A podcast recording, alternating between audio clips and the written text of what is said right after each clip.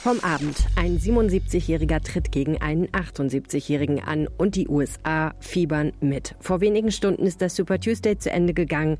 Wer tritt im Herbst gegen Donald Trump an? Wir sind der Antwort ein kleines Stückchen näher. Heute bei RP Plus. Ein Mann fährt nach Gangelt im Kreis Heinsberg. Ein paar Tage später wacht er mit Fieber auf. Wie es ist, unter Corona-Verdacht zu stehen. Und das kommt auf uns zu. Links gegen ganz rechts. Der Thüringer Landtag probiert nochmal, einen Ministerpräsidenten zu wählen. Bodo Ramelow von der Linken tritt an gegen Björn Höcke, den AfD-Rechtsaußen. Heute ist Mittwoch, der 4. März 2020. Guten Morgen. Der Rheinische Post Aufwacher. Der Nachrichtenpodcast am Morgen. Herzlich willkommen zum Aufwacher-Podcast. Mein Name ist Helene Pawlitzki und ich darf euch zum ersten Mal seit langer Zeit wieder mal mit den wichtigsten News in den Tag bringen. Ich muss sagen, es fühlt sich toll an, auch wenn es wirklich saufrüh ist. Kommen wir direkt zu dem, was sich in der Nacht so entwickelt hat. Tja, und ich würde euch jetzt wirklich gern sagen, wer der große Gewinner des Super Tuesday ist, Joe Biden oder Bernie Sanders. In 14 Bundesstaaten wurde gewählt, die Chance, sich einen Haufen Delegierte zu sichern, um Präsidentschaftskandidat der Demokraten zu werden. Aber eins vorweg, der Sieger steht noch nicht endgültig fest. Tina Eck ist für die deutsche Presseagentur dpa in den USA. Tina, wie ist der Stand der Dinge im Moment?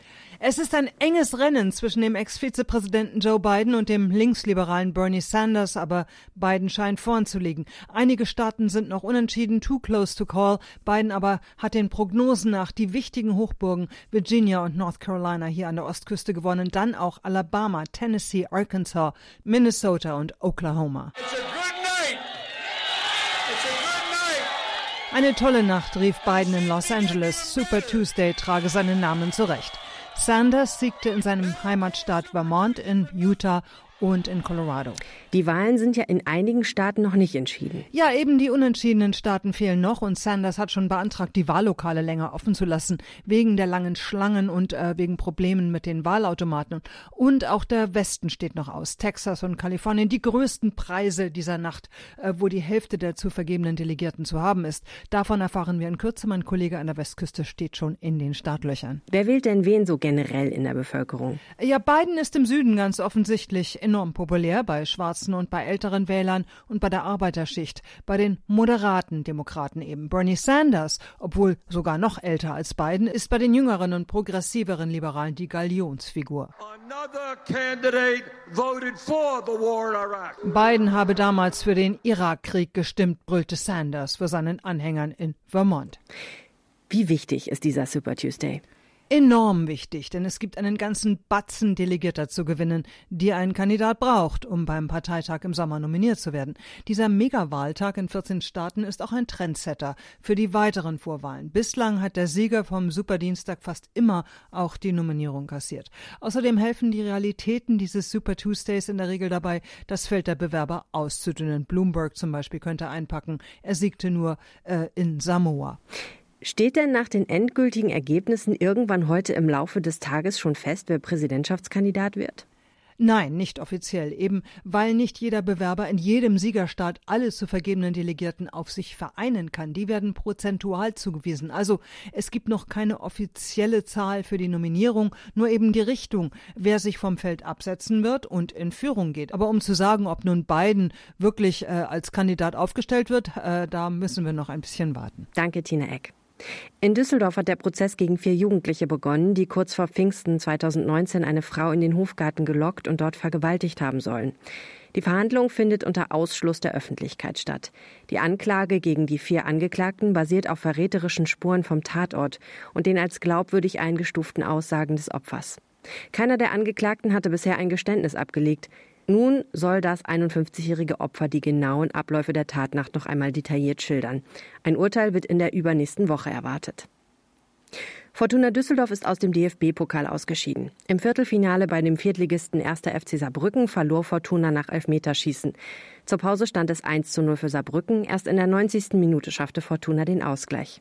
Saarbrücken steht damit jetzt also im Halbfinale des DFB-Pokals als erster Viertligist überhaupt. Wer hat sich gestern noch qualifiziert? Die Bayern. Heute Abend entscheidet sich, wer außer Saarbrücken und Bayern München noch ins Halbfinale kommt. Um 18.30 Uhr spielt Bayern 04 Leverkusen gegen den ersten FC Union Berlin und um 20.45 Uhr dann Werder Bremen gegen Eintracht Frankfurt. Der Gastroführer Guide Michelin hat die Ergebnisse seiner Sterneverleihung bekannt gegeben. Insgesamt gibt es nun 48 Sternelokale in NRW und eins davon befindet sich im Untergeschoss eines Supermarkts. Die Rede ist vom Setzkasten im Zurheide Edeka in Düsseldorf. Manche werden diesen 10.000 Quadratmeter Laden an der Berliner Allee vielleicht kennen. Küchenchef Anton Pahl und Zuschef Igor Hopp erkochten sich den ersten Stern.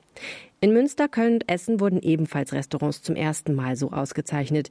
Vier NRW-Restaurants haben dagegen ihren Stern verloren, und zwar in Bonn, Düsseldorf, Mülheim und Remscheid, teils auch wegen Schließungen. Wer genau ausgezeichnet wurde, erfahrt ihr auf RP Online und in der Rheinischen Post.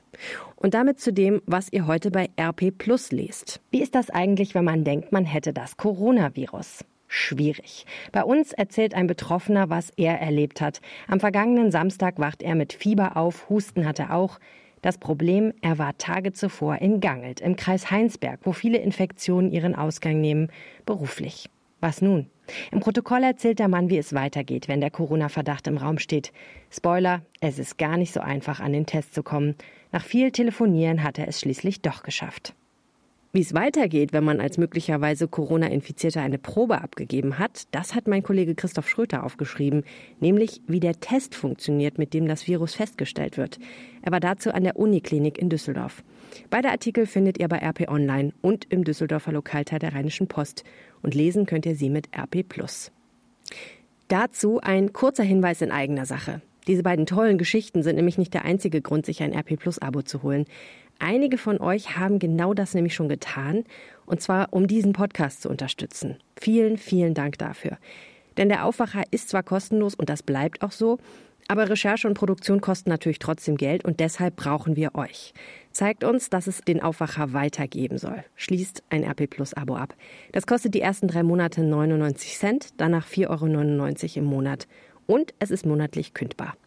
Ihr bekommt dafür vollen Zugriff auf RP Online und das gute Gefühl, das Aufwacherteam zu unterstützen. Das Angebot findet ihr auf rp-online.de slash Aufwacher-Angebot. Was ist sonst der aktuelle Stand beim Coronavirus? In allen deutschen Bundesländern außer Sachsen-Anhalt gibt es inzwischen nachgewiesene Fälle. In China, wo das Virus erstmals festgestellt worden war, stieg die Zahl der Toten bis heute auf fast 3000. 80.000 Menschen waren dort bislang offiziell infiziert.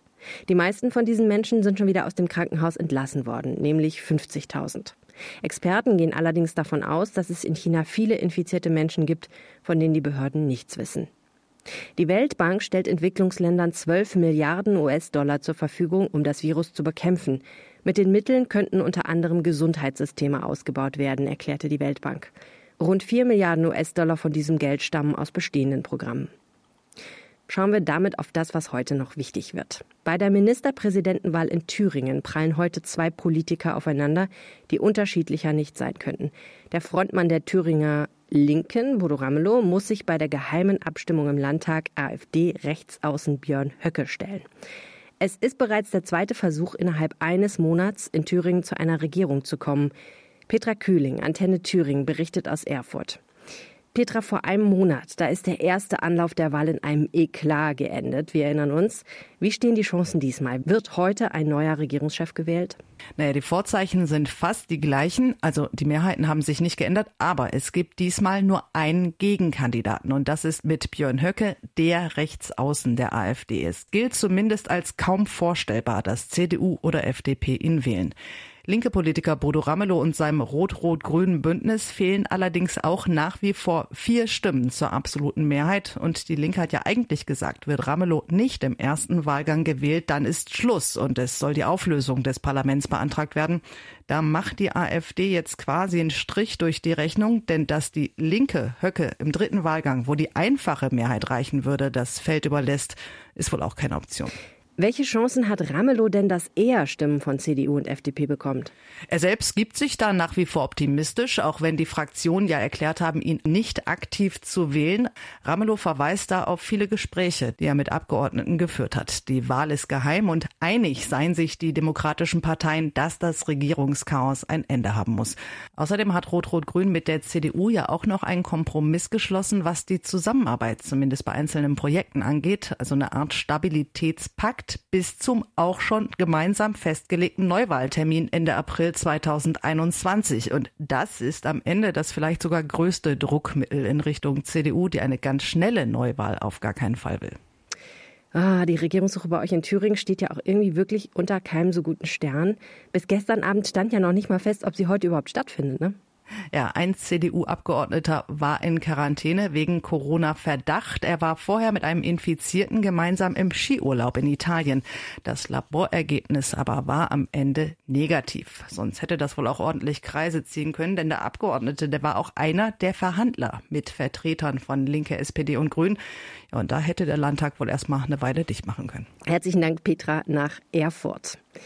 Gibt es heute eine Lösung für das Flüchtlingsdrama an der türkisch-griechischen Grenze?